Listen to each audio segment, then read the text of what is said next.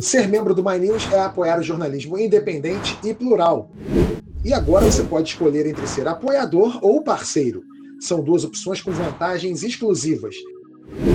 Clique em Seja Membro e descubra todos os benefícios. Olá, bem-vindos e bem-vindas ao Quarta Chamada.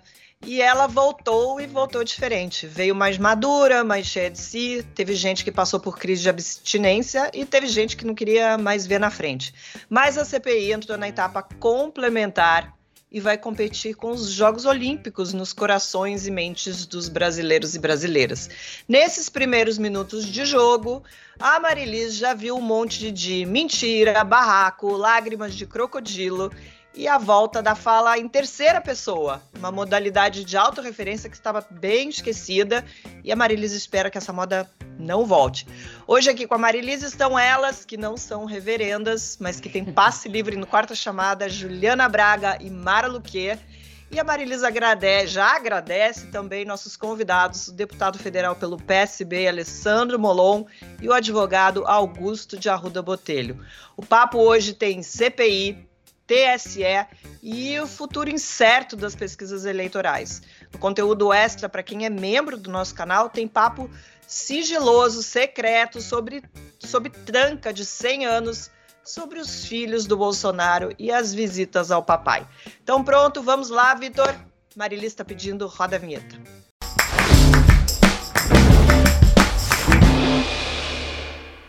A partir desta quarta-feira, o presidente Jair Bolsonaro passa a ser investigado em mais um inquérito, das fake news.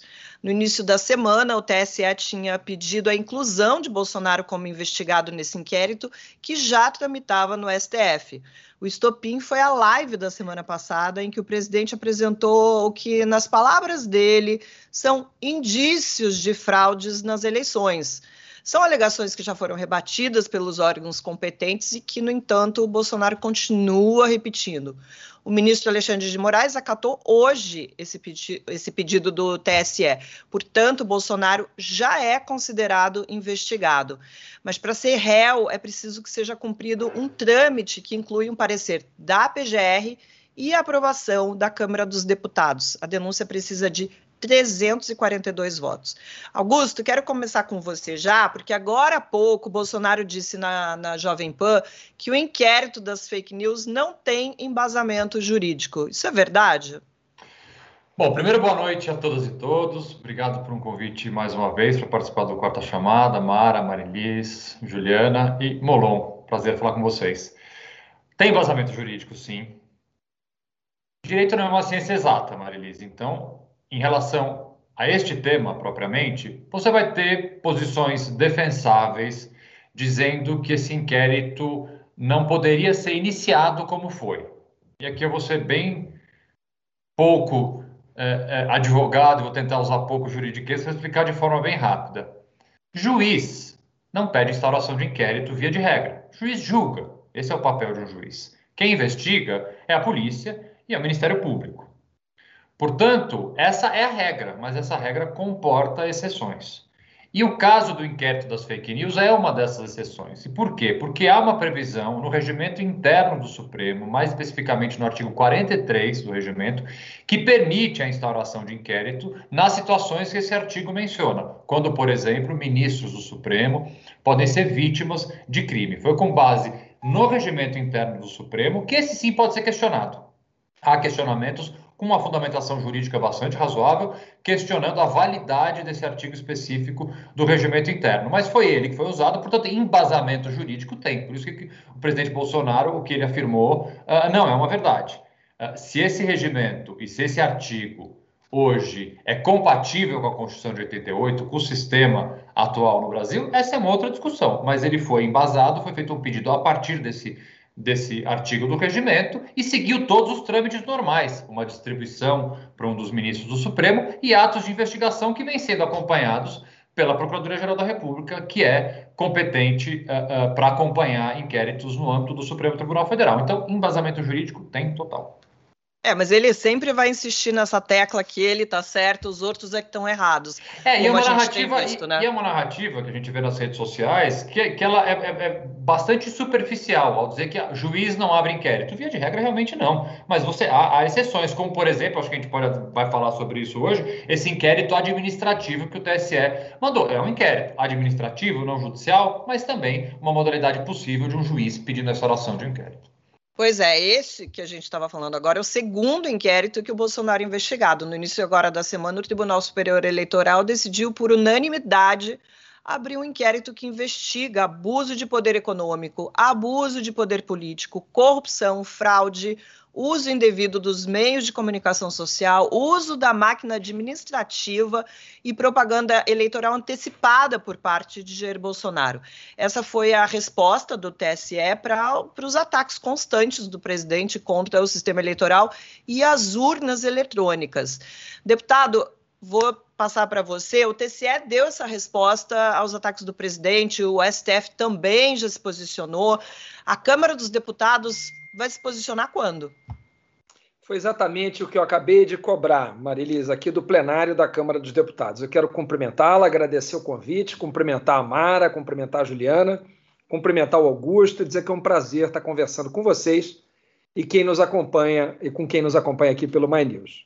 Eu acabei de dizer isso da tribuna da Câmara dos Deputados. Vocês daqui a pouco devem estar recebendo o release da gente, quando eu anunciei que nós no silêncio do presidente da Câmara e do presidente do Senado, os, o deputado Arthur Lira e o, e o senador Rodrigo Pacheco, nós articulamos, eu colhi a assinatura de vários líderes de partidos de oposição ou não, é, em solidariedade ao ministro Barroso e atacando as ofensas e as ameaças que o presidente da República fez ao ministro Barroso essa história de convocar uma manifestação contra o ministro do Supremo, dizendo que esse é um último recado, é o que de mais grave pode haver. Quer dizer, o presidente da República está quase convidando alguém a tomar algum ato físico contra o ministro do Supremo ou contra alguém da sua família, enfim, é uma coisa impensável.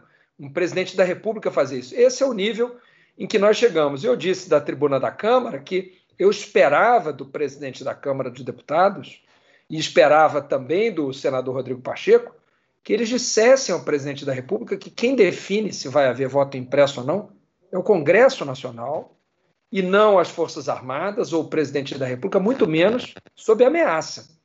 Eu espero que amanhã a comissão especial do voto impresso, da PEC do voto impresso, o derrote nós, por duas vezes, já tentamos fazê-lo, por manobras da base bolsonarista. Não foi possível fazê-lo ainda, porque eles adiaram a votação, mas amanhã nós estaremos apostos para tentar enterrar essa péssima ideia, que, no fundo, é uma, uma tentativa de criar uma desculpa para um golpe de Estado, que é o que o presidente da República sempre sonhou dar, e é hora de reagir. O Congresso tem que fincar uma estaca. Não o fez nós tomamos essa iniciativa de moção de solidariedade para manifestarmos ao ministro Barroso que estamos com ele, com a justiça brasileira, em defesa da democracia, e ao mesmo tempo para denunciar esse silêncio ensurdecedor do presidente da Câmara e do presidente do Senado. Chegou uma pergunta aqui de um membro do canal, Marcos Paulo, que tem a ver com uma questão que eu já tinha falado aqui, que essa denúncia precisa é, do parecer da PGR e aprovação da Câmara com, com 342 votos. E ele está perguntando justamente isso. Para se investigar o presidente, não tem que pedir é, para a Câmara, a Câmara não tem, não tem que é, dar esse aval? Sim, a Câmara em algum momento terá que se posicionar, seja sobre a denúncia, ou seja sobre um processo de impeachment, que hoje são improváveis, mas as coisas mudam na política, às vezes muito rapidamente. O presidente da República eh, está se deteriorando perante a, a, a população. Aliás, essa é a razão desse desespero dele pelo voto impresso. Ele, no fundo, já sabe que é grande o risco de perder as eleições e quer arrumar uma desculpa para melar as eleições. Naturalmente que o governo, ao entregar, ao terceirizar o comando do país para o Centrão, nessa cerimônia hoje no Palácio do Planalto, ele torna mais difícil o avanço dessas investigações aqui na Câmara, com o Centrão comandando, digamos assim, o quartel-general do governo. Mas o Centrão tem instinto de sobrevivência. ele acompanha os governos normalmente até a, a beira do túmulo, mas não costuma descer ao fundo do túmulo com os governos. Portanto, tudo pode mudar. Agora, essa questão do inquérito, só, só um acréscimozinho, essa questão do inquérito lá no Supremo, é quando há, a, se houver de fato uma denúncia, né, como o deputado falou hoje, não é o cenário mais provável, mas se houver de fato uma denúncia e a Câmara aprovar essa denúncia, o, ele corre como um, um processo de impeachment. O presidente também precisa ser afastado, mas nesse caso tem uma diferença que é que o Arthur Lira não precisa, é, aliás, o Arthur Lira não pode sentar como ele tem feito com os pedidos de impeachment. Então, tem essa diferença é, nesse caso. É claro que a gente ainda vê um cenário improvável de uma denúncia feita pelo, é, pelo Procurador-Geral da República, Augusto Aras, mas caso ela aconteça, tem um fator novo aí que pode mexer um pouquinho essas peças, como a gente tem visto, e aí nem o Centrão pode segurar. Eles vão ter que, lógico, vai ter negociação, voto, Temer conseguiu barrar duas denúncias mas é, essa estratégia de sequer colocar em votação, para sequer gerar essa pressão, o Arthur Lira não vai poder é, se valer dela. Isso você está falando do, da, dessa, desse inquérito do TSE, é isso? Não. É do inquérito da notícia news. crime, exatamente, notícia crime que foi aceita hoje pelo ministro Alexandre de Moraes no Supremo Tribunal Federal. Aí, é, rola o inquérito, eles vão chegar lá às conclusões, encaminham isso para a PGR. Aí a PGR vai dizer assim: olha, eu concordo que aqui tem indício de crime, denuncia. Ou então vai dizer assim: não, acho que não tem nada, manda arquivar. São essas duas opções. Aí a partir da denúncia é que a Câmara precisa analisar e a gente pode ter essa mudança de cenário aí, porque o Arthur Lira não pode segurar essa análise. Quero falar um pouquinho dessa questão do TSE, porque a gente vive reclamando aí de várias notas de repúdio e agora o TSE tomou essa decisão que é bastante dura. Mas eu queria perguntar para Augusto, o que, que ela significa? Esse inquérito pode complicar a vida do Bolsonaro nas próximas eleições? Pode, pode sim. É, em relação ao inquérito do TSE, esse não é uma polêmica qualquer sobre a instauração. A instauração ela tem previsão regimental, previsão legal, porque, para vocês entenderem, ele é um inquérito administrativo, ele corre no âmbito da corregedoria. Foi justamente um pedido do ministro Salomão, que é o ministro uh, corregedor uh, do TSE, que verificando ali indícios de irregularidade, pede a instauração desse inquérito, e esse inquérito vai tramitar, do ponto de vista, é um inquérito, volto a dizer, administrativo, ele não é judicial, portanto, não há neste inquérito qualquer polêmica. E ele pode levar, sim, a multas, pode levar a um impacto direto uh, na possível reeleição ou não de Bolsonaro. Tem, sim, está longe de ser, Marilisa, uma nota de repúdio, longe de ser. Como a manifestação do Alexandre de Moraes, incluindo Bolsonaro no inquérito das fake news, está longe de ser apenas uma nota de repúdio. Eu reputo essa, esses dois movimentos recentes como as iniciativas mais práticas, concretas e duras que o judiciário uh, deu num passado recente em relação ao governo. Tirar uma dúvida? Então, só tirar uma dúvida, aproveitando que o Augusto está nos esclarecendo, é, com relação ao inquérito no Supremo Tribunal Federal, por exemplo, o Alexandre de Moraes pode pedir quebra de sigilo do Bolsonaro? Pode. pode. Independente de ser é, de, aceita de... denúncia ou não, ele já pode pedir não. esse tipo de diligência. Isso é um ato de investigação, mas isso tem que passar pelo Ministério Público. Né? Hum. Isso tem que passar pelo Ministério Público, tem que haver um pedido do Ministério Público. Uma quebra de sigilo de ofício seria algo bastante incomum. Agora, tem uma. Vocês estão vendo, hoje tem uma, uma entrevista do, do ex-ministro Aires Brito no Globo, onde ele fala, ele coloca muito bem, ele fala assim, olha, o, o golpe de Estado hoje, você não imagina que você vai amanhecer com canhões na rua, com tanques na rua, não, não é isso, não, não existe esse golpe de Estado. O golpe de Estado é contra as instituições. Ele vai acontecendo contra as instituições e a gente está vendo isso acontecer. Esse ataque ao ministro Barroso é não é ao ministro Barroso, é o Supremo, como vai atacando. Existe uma percepção, quer dizer, dos, dos congressistas, do próprio é, dos próprios ministros é, do STF e do TSE, é, de barrar esse, esse movimento, quer dizer, que está acontecendo? Quer dizer, há essa percepção? Na minha opinião, é, você pergunta para mim, Mara? Sim. Veja, assim, é, eu acho que o, o, Tribunal Superior Eleitoral e o Supremo, né, como disse bem o Augusto, deram demonstrações muito claras de que entenderam a gravidade do momento que a gente está vivendo. Né? Por quê? Porque, por mais graves que tenham sido os últimos atos do presidente da República e tudo que ele fez até agora, quando o judiciário começa a perceber que ele coloca em xeque a realização de eleições, é? É, ele, ele, já havia feito coisas extremamente graves que já, já teriam justificado o seu afastamento desde o primeiro ano de seu governo, é? desde 2019. No auge da pandemia, no começo da pandemia, melhor dizendo, ali para março, abril, ele participou de atos que pediam o fechamento do Congresso e do Judiciário. É? Portanto, ali também já havia razões para ele ser afastado, isso é crime de responsabilidade. Ele cometeu dezenas de crimes de responsabilidade e, infelizmente, as instituições foram permitindo que ele continuasse agindo desse jeito. Quando ele percebeu que a situação dele estava ficando mais grave no judiciário, pelas investigações contra ele e seus filhos, pelas denúncias de crimes praticados por ele e seus familiares, ele se aproxima do Congresso no movimento em que Arthur Lira levou o centrão para dentro do governo. Foi no segundo semestre de 2020. Agora, não bastasse tudo isso, ele começa a dizer que se não houver voto impresso, que não haverá eleições. Então, esse é, assim, é o último limite de tudo, porque um presidente da República não pode decidir se vai haver eleições ou não. Elas ocorrerão, queira ele ou não. Mas se ele diz que não vai haver e começa a se perceber uma movimentação das Forças Armadas legitimando esse comportamento dele, com uma denúncia do Estadão de que teria havido um, uma, um recado do ministro da Defesa para o presidente da Câmara de que teria que ser aprovado o voto impresso ou não haveria eleições. Então, esse conjunto de dados é, é, é uma escalada ainda maior. Quer dizer, a gente está chegando ao, aos níveis máximos de risco da democracia. Então, tribunal, os tribunais, o Tribunal Superior Eleitoral e o Supremo entenderam e mostraram que entenderam. O Congresso tem errado gravemente nisso. Não tem cumprido a sua função, não tem mostrado que entendeu a gravidade dos fatos. Hoje, ou ontem, melhor dizendo, era um dia para os presidentes da Câmara e do Senado, independente de, de estarem na base do governo, terem dito: opa, haverá eleições. Né?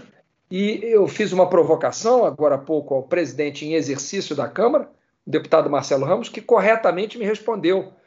Assinou a moção de apoio ao, ao ministro Barroso e disse: Vossa Excelência tem razão, deputado Molon. É, é, preciso dizer: haverá eleições e quem vai decidir se o voto é impresso ou não é o Congresso. Essa resposta faltou do Congresso. Então, isso me leva a crer que há uma, uma tolerância excessiva, que já vem de dois anos e meio do Congresso, mas que agora está se agravando nesses últimos seis meses, está se agravando com a omissão deliberada do presidente da Câmara dos Deputados e do presidente do Senado, que não podem se calar num momento como esse. Esse é daqueles momentos, eh, desculpem se, se eu me estendo, históricos, em que o que cada um faz vai ficar para as próximas gerações. Né? Por exemplo, o ministro Salomão, quando abre o, o inquérito no TSE, ele tem um ato corajoso que, que, que fica na história do TSE é? fez história ali. A Câmara e o Senado têm que fazer história nesse momento e mostrar que estão do lado da democracia. E isso não está acontecendo na medida em que deveria estar acontecendo, infelizmente. A Juliana falou agora sobre a questão da quebra de, sigilo. E, a, de acordo com a colunista Mônica Bergamo, da Folha, o, o tribunal, o TSE, deve quebrar sigilos telefônicos e fiscais para descobrir quem está financiando a divulgação de fake news contra as urnas eletrônicas. Essa quebra pode incluir auxiliares próximos ao presidente Bolsonaro. Hoje à tarde, o presidente respondeu ao TSE em um documento que ele enviou ao Corregedor-Geral da Justiça Eleitoral, o ministro Luiz Felipe Salomão. Ele disse que não está atacando propriamente a segurança das urnas, mas sim a necessidade de, abre aspas, viabilizar uma efetiva auditagem, fecha aspas. Augusto, não parece que tem muita diferença, né? Me parece que é um ataque claro. É evidente que é um ataque claro, e o que fica evidente é que a narrativa do governo ela muda de acordo com o que cola e o que não cola. A gente percebe que o voto impresso, que era a primeira narrativa, a primeira, a primeira tentativa do Training Topics, de tentar uh, grudar isso na população, ela virou meme, né? Ela praticamente ficou ridicularizada com pessoas querendo voltar ao tempo do onça uh, com voto impresso. Então isso foi alterado para agora para o voto auditável. É como se o voto atual não fosse auditável. Então, acho que é uma tentativa de construção de narrativa do que pega e o que não pega. Não pegou o voto impresso, é, tenta-se pegar o voto auditável, que também, do ponto de vista técnico, não se sustenta. Provavelmente, não se sustentando isso, inventará aí uma, um outro bordão, uma outra tentativa. Mas todas elas, Marili, são ataques à democracia, ataques, ataques à expressão mais clara e evidente da democracia, que é o voto. Né? E nós todos aqui conhecemos, nas eleições recentes, no passado recente do nosso país, não houve qualquer discussão, inclusive na eleição que o presidente ganhou. Né? Não, não houve qualquer a, a, a, apuração minimamente factível de qualquer tipo de fraude. É, pois é, o Bolsonaro já foi eleito, é, é eleito por urnas ele eletrônicas. E seus filhos, né? ele e seus filhos. E ele continua, é, ao invés de, de, de pedir que essas coisas sejam feitas é, de forma mais segura, sofisticar de alguma forma o sistema que a gente já tem, ele fica colocando em dúvida o, todo o sistema eleitoral. Mas vamos falar um pouco de, da CPI da Covid. Essa semana o Brasil viu lágrimas diferentes da que nós estamos acostumados a ver nesses tempos de pandemia. A gente viu lágrima dos 12 das medalhistas olímpicas, dos torcedores, das torcedoras em casa, mas também do reverendo Hamilton Gomes de Paula, que ficou todo enrolado na CPI, proporcionou um show de horrores. Ainda bem que foi durante a tarde, horário em que não está rolando Olimpíadas, senão ele levava uma boa de uma medalha de papelão. E hoje foi a vez do depoimento do Coronel Blanco, ex-diretor substituto do Departamento de Logística do Ministério da Saúde. Ele é outro implicado no embrólio da venda da vacina AstraZeneca e do pedido de propina por parte de integrantes do Ministério. Nessa volta, parece que a situação, a situação e a oposição chegaram a pelo menos um consenso. O grupo formado pelo reverendo Hamilton, Cristiano Dias, Cabo Dominguete e Coronel Blanco era, no mínimo, incompetente e possivelmente criminoso ao tratar das vacinas. Como definiu o senador Omar Aziz, abre aspas, parece que era um nó cego querendo passar a perna em outro nó cego, fecha aspas. Mesmo assim, esse grupo dispunha de trânsito livre no Ministério da Saúde, que é o maior grande, o maior nó cego de todos, né? O deputado, essa, essa trupe pode acabar saindo de bode expiatório nesse escândalo? O governo vai acabar jogando a, a culpa toda nas costas deles? Eu acho difícil do governo se livrar dessa responsabilidade, por mais que possa arrumar alguns bois de piranha, Marilisa. Assim, eu acho que é impossível é, que isso não colhe no governo. Acho que essa, a CPI tem prestado um serviço muito importante para o país. Primeiro, porque nesses tempos é preciso reafirmar a verdade o tempo inteiro. Porque, do outro lado, se tem um governo que mente o tempo inteiro.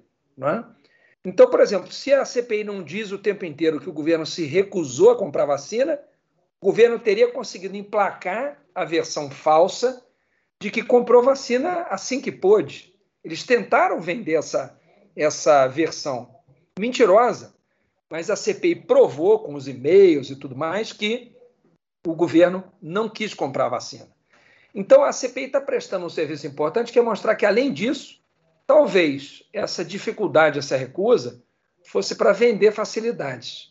E que a corrupção está entranhada dentro do governo. Acho que essa é uma outra farsa que precisa ser desmontada, né? É, mostrada. Essa ideia de que não há corrupção no governo, que o governo é um governo que combate a corrupção. Isso é uma mentira e trata-se de uma corrupção que é a mais perversa de todas. Né?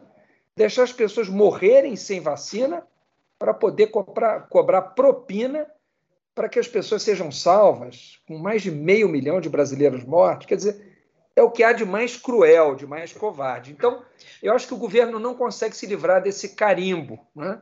E está cada vez mais claro que o presidente da República entendeu o que estava acontecendo, acompanhou, e acho que a CPI ainda vai revelar como ele participou. Não acho que vai ficar só na conta de três ou quatro pessoas, como se fosse um caso isolado. O governo está envolvido nisso e está com lama até o pescoço.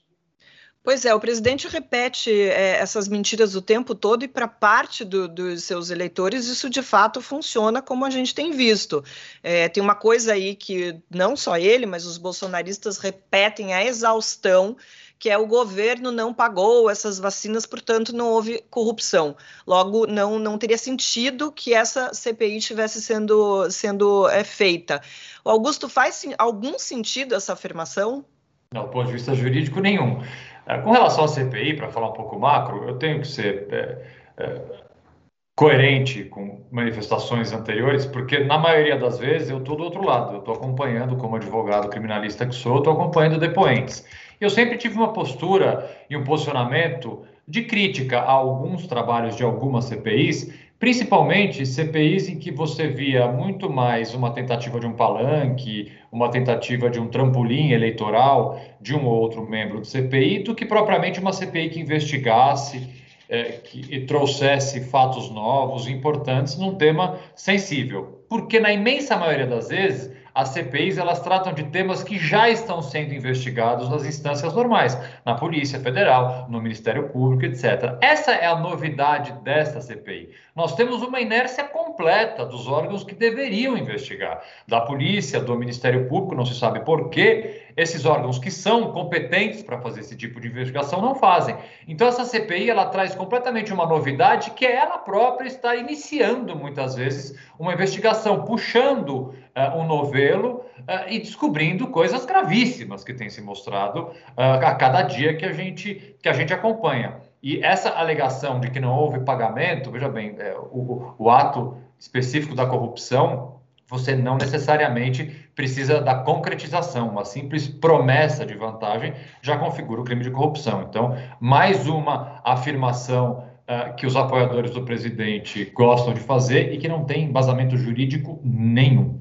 Augusto, é, nesse caso, é, o fato disso ter, enfim, disso ter, não vou dizer provocado, mas é, isso ter sido, a gente achava que que não se queria vacina por negacionismo, mas pode, os, os motivos parecem que são outros. É, isso é um agravante, dado que não, não veio a vacina, quer dizer, não, foi, não foram respondidos e-mails da Pfizer, não, não, não se teve a vacinação, começou com muito atraso, é, e, e muitas pessoas morrendo de uma doença que já tem vacina. Isso é um agravante? É um agravante, obviamente, técnico completo, mas é um agravante moral. São mais de 500 mil mortos, Mara. Não há justificativa qualquer científica, logística, que consiga sustentar o fato de que nós efetivamente não compramos vacina no momento que tínhamos que comprar. Não há qualquer argumento que sustente a inércia de um governo diante da maior pandemia da história recente do mundo tenha se mostrado completamente passivo no momento que deveria comprar com ofertas de vacina sendo feitas. Então, além de ser um agravante típico da investigação, da possibilidade, sim, de uma punição, de uma investigação do governo por atos de omissão no combate à pandemia, a gente tem por trás disso tudo o pior dessa história, que são os mais de 500 mil mortos que poderiam, sim, parte delas terem sido evitadas se a gente tivesse começado a vacinar a tempo. Basta olhar, gente, assim, e assim, você não precisa ser um infectologista para chegar a essa conclusão. Basta olhar os números de mortes e internações nas UTIs depois que o Brasil começou efetivamente a vacinar a sua população. Isso não é um fato concreto, não há como contestar isso. Portanto, essa, essa página triste da nossa história, ela tem um carimbo e é o carimbo do governo Bolsonaro. É, pois é, eu lembro exatamente o começo da, da, das vacinações, aquela senhora inglesa de 90 anos, no começo de dezembro, acho que foi 8 ou 9 de dezembro, e eu lembro que, que o meu artigo na, na, Folha naquele dia falava justamente isso. A partir daquele momento, todas essas mortes é, evitáveis é, estariam na conta desse governo, porque com vacina a gente certamente evitaria né, to, to, não só não exatamente as infecções, porque a gente sabe que a vacina não evita que as pessoas fiquem infectadas, mas evitaria evitaria muitas mortes e a gente vê alguns infectologistas é, já fazendo algumas contas de quantas mortes poderiam ser evitadas. O, o, Ju, a gente ficou, voltando aqui na, na, na, CPI, né, do funcionamento da CPI, a gente ficou de olho nas mudanças do time aí da base governista durante o recesso, a saída do Ciro Nogueira, a entrada do senador Heinz e também do Flávio Bolsonaro na equipe. A expectativa era grande, mas por enquanto o senador Heinz apareceu muito rapidamente e o Flávio Bolsonaro não deu as caras ainda. É, amanhã tem depoimento do Ayrton Cascavel, que é ex-assessor do Pazuello. Será que a gente vai ter um cenário diferente? Eu acho que não, não deve mudar muita coisa, na verdade, essa dança das cadeiras. Primeiro, porque o Flávio já participava eventualmente, já fazia ali algumas intervenções, porque como senador ele pode participar. E o Ciro, apesar de ter saído, ele vai para a Casa Civil, onde ele vai estar comandando essa articulação, vai continuar participando das articulações. E os votos, a contagem de votos permanece a mesma. Então eu acredito que não vai haver muita diferença com essa mudança. A diferença que poderia haver seria, por exemplo, quando o Witzel falou que poderia fazer revelações e uma sessão secreta sobre a situação dos hospitais federais lá no Rio de Janeiro, não, não participando, né, não sendo membro efetivo da CPI, o senador Flávio Bolsonaro não poderia assistir a essa sessão secreta. E aí, uma vez que ele agora integra o time, ele poderia participar. Mas mesmo com relação a esse depoimento específico do Witzel, eu conversei com alguns senadores essa semana que disseram que não estão levando muita fé nisso, porque eles acham que se ele de fato tivesse informações que pudessem comprometer o presidente Jair Bolsonaro, ele já teria jogado isso no ventilador até para poder se salvar do processo de impeachment lá no Rio de Janeiro. Então, assim, essa é uma mudança mais formal do que, de fato, é, de uma, uma mudança é, efetiva ali na dinâmica dos trabalhos. É mais uma questão formal mesmo. Deputado, é, já passaram aí pela CPI General Pazuello, Cabo Dominguete, Coronel Elcio Franco e agora o Coronel Blanco. Parece que mais uma semana ruim para a imagem dos militares aí no governo do capitão Bolsonaro, não é mesmo? Eu acho essa participação dos militares no governo, primeiro, um equívoco grave. Não é? Tem uma PEC da deputada Perpétua Almeida, que é uma PEC correta, proibindo que militares da ativa participem de cargos de governo. Eu, no começo do governo, fui procurado por alguns militares das Forças Armadas que estavam, digamos assim, na cúpula das forças e me visitaram, eu, eu, eu já exercendo a liderança da oposição no ano de 2019, dizendo, deputado, viemos aqui procurá-lo porque queremos deixar claro que, para nós, as Forças Armadas são instituições de Estado e não de governo. E eu achei essa posição muito correta e muito sábia, mas, infelizmente, a, o aumento da participação dos militares em cargos de governo que não nas próprias Forças Armadas, né, em cargos de outros ministérios, acabou sendo um desastre para a imagem das Forças Armadas. Né? Eu tenho para mim que, por alguns anos ainda, os militares vão se arrepender de ter participado desse governo e certamente a imagem das Forças Armadas sai muito manchada pela participação num governo tão incompetente e também com a marca da corrupção, em especial nesse Ministério da Saúde, em que a marca da, da, da corrupção ela vem suja de sangue, do sangue dos brasileiros que morreram pela falta dessa vacina. Realmente é o que de pior poderia ocorrer, especialmente para os muitos militares que são a regra, que têm compromisso com a Constituição, com a democracia e que não gostariam de ver é, o que está acontecendo é, se, se, verificando no país nesse momento. Né? Então, eu lamento profundamente e tenho, tenho certeza de que isso corresponde ao sentimento de muitos e muitos militares que sabem o seu papel e que querem servir ao país como instituição de Estado comprometida com a democracia e com a Constituição.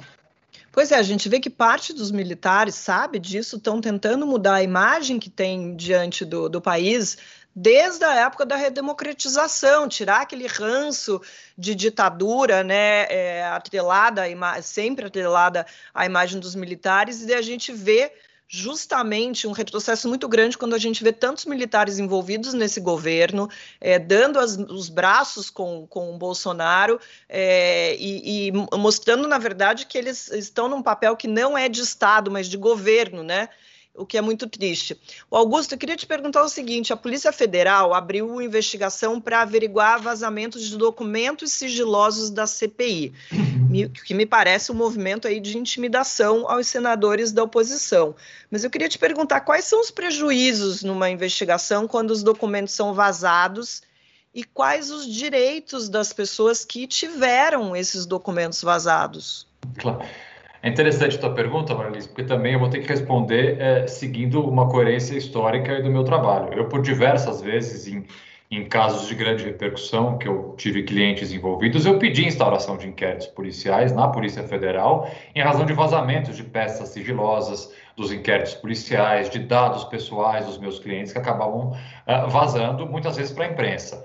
Este é um inquérito meio que natimorto, para ser bastante honesto para vocês. Por quê? Porque, obviamente, quando o jornalista é chamado a prestar um depoimento, ele faz uso do direito que ele tem de não dizer e de não revelar sua fonte, direito que é absolutamente, incontestavelmente dele, de assim se manifestar. Houve tentativas, inclusive, de quebra de sigilo de jornalistas, etc., que raramente eh, vão adiante, porque, de fato, o sigilo da fonte é algo é, garantido e deve ser garantido.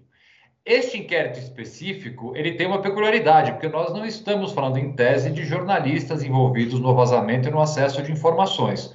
Portanto, me parece, até pela tipicidade, vamos dizer assim, é pouco usual que a Polícia Federal, de fato, tenha interesse na instauração desses inquéritos, justamente neste momento em que acusa-se, algumas vezes com razão, de um aparelhamento da Polícia Federal pelo governo federal. Essa iniciativa, que a mim não tive acesso à portaria do inquérito, uh, não tenho mais elementos para responder de forma concreta, mas a primeira impressão que me dá é que pode sim uh, ser uma forma de pressionar, coagir o trabalho da CPI. Vamos falar um pouquinho de, de eleição é, no ano que vem. É uma loucura, né? A gente não para de falar de eleição, na verdade. O presidente da Câmara, Arthur Lira, deve colocar em votação em breve um projeto de lei que altera a legisla legislação eleitoral, incluindo mudanças nas regras das pesquisas de intenção de voto. Segundo a nova regra, as pesquisas de intenção de voto só poderão ser divulgadas até a antevéspera do dia da votação e as empresas que fizerem as pesquisas vão precisar informar um percentual de acertos de levantamentos nas últimas cinco eleições. O presidente da Câmara dos Deputados deu uma entrevista para a CNN agora há pouco e defendeu essa mudança. Ele disse que não é justo para os candidatos que aparecem nas pesquisas com 30 pontos atrás e depois chegam é, perto de, de, um empate, por exemplo. É, deputado, a proposta desse PL veio do Centrão e é defendida pelo Centrão. Que medo o Centrão tem das pesquisas eleitorais?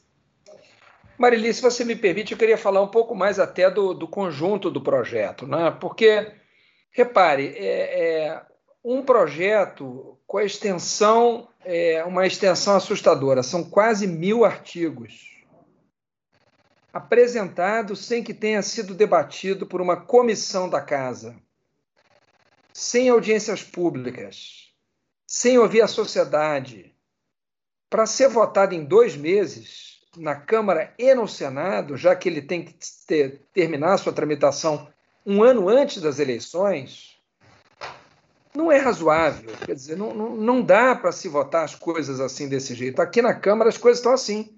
Só um parênteses, seria, seria a maior mudança desde a da Constituição, não é mesmo? Sem falar naquela que quer se fazer daqui a pouco, porque vai se abrir a comissão é, que trata do distritão, e vão tentar aprovar nessa noite uma mudança completa do sistema eleitoral brasileiro. É, é seria cômico se não fosse trágico, chega a parecer piada, numa noite, quer dizer. É de uma irresponsabilidade, de uma gravidade se votar as coisas desse jeito, né?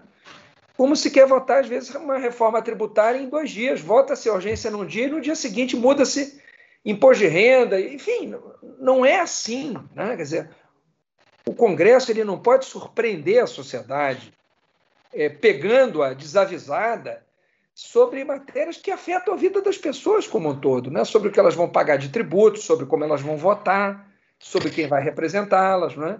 Deputado, isso, isso, tem sido recorrente, né, com o Arthur Lira. Ele tem se falido muito disso. Requerimento de urgência, joga para o plenário, aprova sem ninguém saber muito bem o que está sendo votado.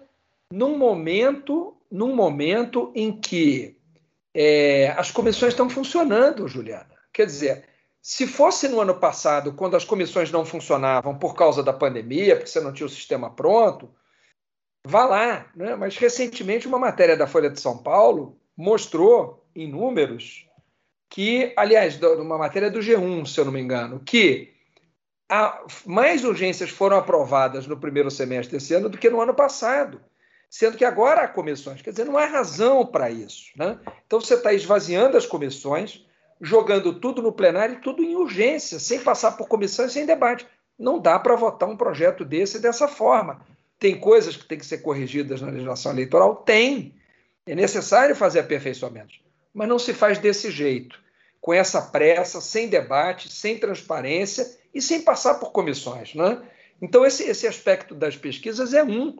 Mas há outros também que são muito preocupantes e que não podem ser debatidos nesse jeito. E você debater um projeto que tem 900 artigos, quando os partidos têm direito a dois destaques, por exemplo, você está impedindo é, a, a, os erros todos de serem corrigidos, porque você não tem nem instrumentos para isso, ferramentas, como os destaques. Né? Então, estou muito preocupado. Estou preocupado com o que vai ocorrer nessa noite aqui, essa votação do Distritão.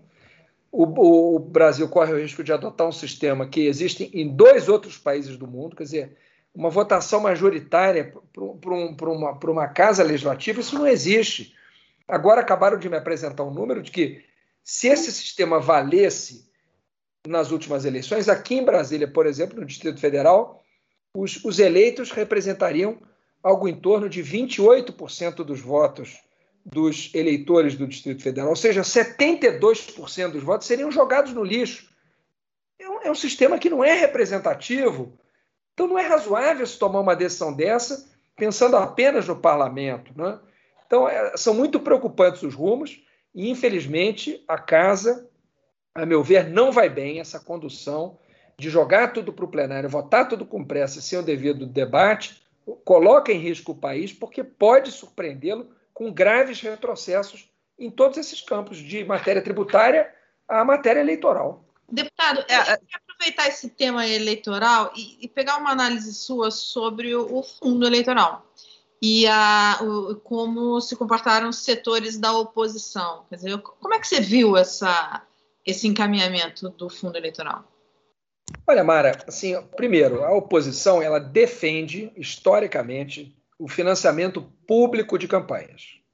Então, primeiro ponto é, é preciso destacar que nós somos contrários ao que uma parte do Congresso quer de retornar a doação de empresas privadas. Isso é péssimo para o país. E por que, que isso é péssimo para o país? Bom, basta com tudo que se conhece de política no Brasil, a gente se perguntar se é bom que a cada quatro anos todos aqueles que vão fazer as leis do país e aqueles que vão governar o país batam a porta das empresas para pedir dinheiro. Eu não estou nem falando de corrupção, eu estou falando de uma submissão, eu não estou nem falando dos crimes, né? já que a gente tem um criminalista aqui participando do debate. Eu estou falando da, do próprio poder econômico determinar quem vai ser eleito e quem não vai, porque no fundo era isso. Né? E por isso a OAB entrou com uma DPF e corretamente ganhou a proibição da doação de empresas. Quando você tira isso, alguma coisa você tem que botar no lugar. Né? E é, é, o, o que se tem que colocar no lugar é um fundo eleitoral. Agora, a maneira como isso foi votado, e volto, a falta de transparência, a falta de um debate claro com a sociedade e a falta da adoção de medidas que poderiam fazer com que os recursos bem inferiores ao valor aprovado fossem suficientes, isso não foi feito. Vou dar um exemplo. Reduzir o número de candidatos. É? Por exemplo, os partidos hoje podem apresentar 150% das vagas é, para deputado federal em cada estado. Então, por exemplo, lá no Rio de Janeiro, há 46 vagas de deputado federal. Então, meu partido, o PSB, pode apresentar até 69 candidatos. Os partidos procuram apresentar o máximo de candidatos para aumentar o número de votos que tem para ter mais cadeiras. Ora, por que não reduzirmos esse percentual a 50% das vagas? Então, meu partido, no Rio de Janeiro, em vez de apresentar 69 candidaturas, apresentaria 23. É mais do que o suficiente para o meu partido. E, e nós teríamos um terço de candidatos. Então, aquele mesmo volume de recursos que se tinha ele, digamos, ele poderia ser melhor utilizado porque você teria que financiar menos campanhas. Essa e outras medidas poderiam ser adotadas.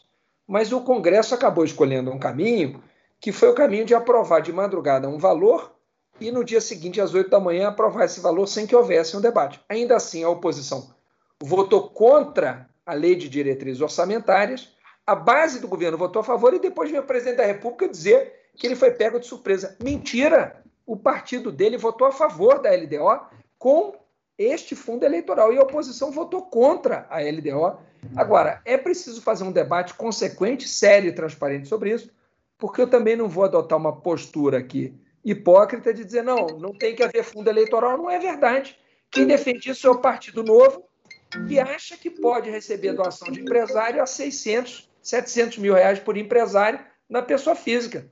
Eu quero ver se o Partido Novo defende o fim do fundo eleitoral se as doações forem limitadas a um salário mínimo por doador. Eu quero ver se eles defendem. Não defendem.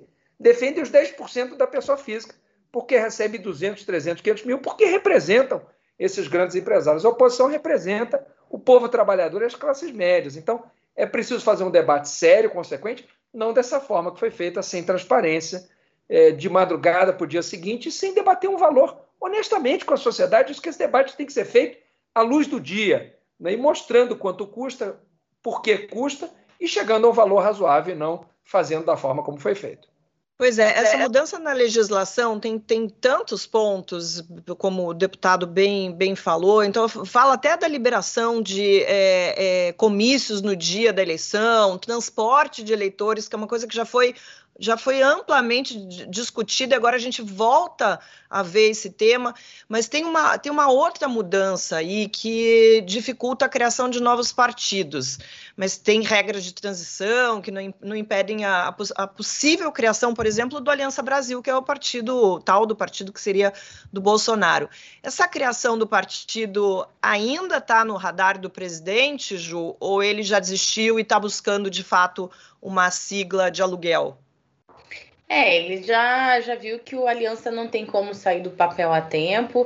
Eles apostavam numa mudança lá no TSE de para conseguir recolher a assinatura virtual, a assinatura eletrônica, não conseguiu isso daí e também não conseguiu as assinaturas físicas. Então, assim, já é uma realidade que o Aliança não sai a tempo das próximas eleições. Essa chegada do Ciro Nogueira no Palácio do Planalto, lá na Casa Civil, pode ser aí uma aproximação ao PP, partido do qual o Bolsonaro já fez parte. E mas ele está procurando partido aí para ele poder para ele poder se candidatar. Recentemente eu li, se eu não me engano, foi na Folha, que ele faz questão de poder determinar as candidaturas desse partido para o qual ele vai no Rio de Janeiro e São Paulo, os dois estados pelos quais concorrem seus filhos, né? Então ele tá, eu acho que ele já baixou um pouco a expectativa, ele tinha expectativa de ter o controle de um partido, tentou se filiar ao Patriota, não deu muito certo, então agora ele está aí já colocando como requisito mínimo poder comandar, capitanear as, as, as candidaturas em São Paulo e no Rio. Mas o Aliança já era, pelo menos para as próximas eleições. Bom, já que a gente está falando em pesquisa, foi divulgada hoje a segunda pesquisa genial. Eu não sei como é que pronuncia, gente. Quaest. Alguém me ajuda? Alguém sabe como é que fala isso? É uma pesquisa aí. Eu Oi? acho que é Quest. Quest. Quest. Genial Quest. Que é uma pesquisa feita aí sobre as eleições de 2022. Quando a pergunta é estimulada, quer dizer, quando o pesquisador apresenta os nomes dos candidatos, o ex-presidente Lula fica em primeiro lugar em todos os cenários de primeiro turno, com uma porcentagem que varia entre 44% e 46%. Lula também vence em todos os cenários de segundo turno, com uma porcentagem que varia entre 53% e 58%.